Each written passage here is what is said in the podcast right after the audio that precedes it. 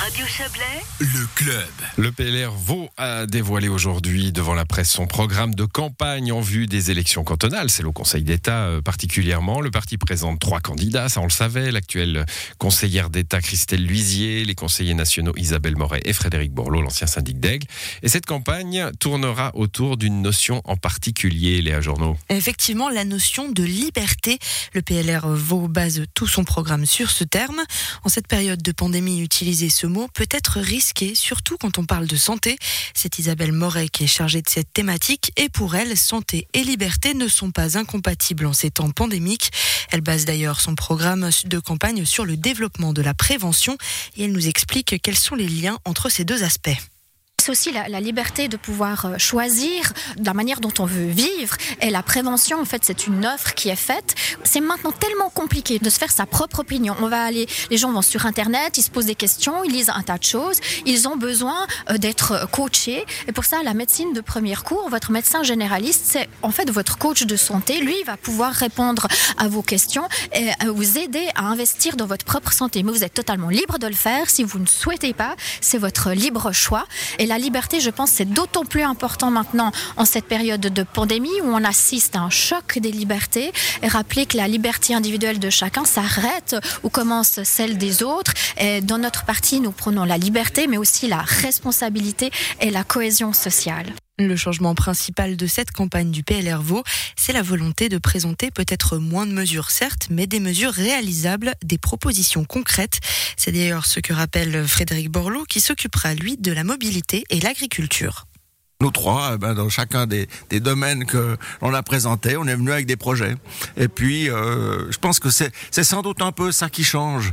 J'espère ce que les gens attendent, c'est qu'on a une politique sans doute plus concrète, plus active on traite de l'ensemble des sujets, on a des idées sur l'ensemble des sujets. Après, bien entendu, on sait bien que les réalisations sont parfois complexes parce qu'on n'est pas tout seul et qu'on doit tenir compte de, de, des autres et finalement de leur liberté aussi. Des projets, des projets, il nous dit, hein, Frédéric Borloo. Alors concrètement, euh, ces candidates et candidats, euh, qu'est-ce qu'elles, qu'est-ce qu'ils proposent, Léa, euh, pour cette, comme projet concret pour cette campagne qui a déjà commencé sur les réseaux sociaux pour le PLR Vaud Eh ben, ils proposent toute une série de différentes mesures basées sur neuf thèmes, parmi eux la santé, la mobilité ou encore l'agriculture, mais aussi la durabilité. C'est l'actuelle conseillère d'État Christelle Luisier qui est en charge de ce dossier. La durabilité, c'est large, mais elle a choisi de baser sa campagne sur ce défi.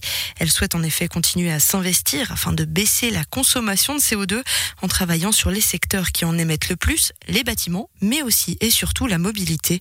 Et pour ça, il faut prendre en compte les différentes réalités de chaque région du canton sans toutefois créer un clivage. Christelle Luisier.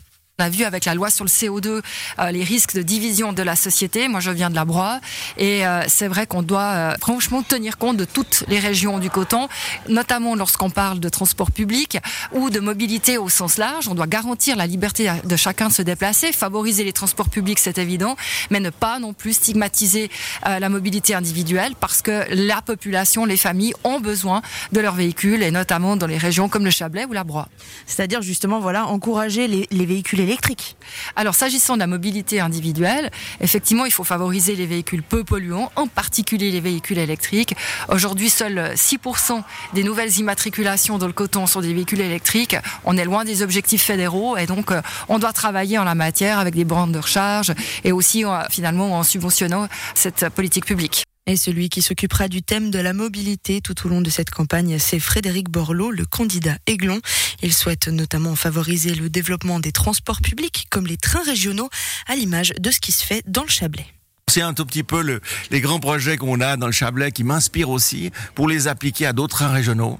Parce que je pense qu'en complément des grandes lignes qu'il y a aujourd'hui et qui se sont bien développées, et, là je dois reconnaître qu'il y a un travail considérable qui a été fait, mais maintenant dans les trains, avec les trains régionaux, on peut imaginer rapprocher des régions qui sont aujourd'hui excentrées des centres urbains.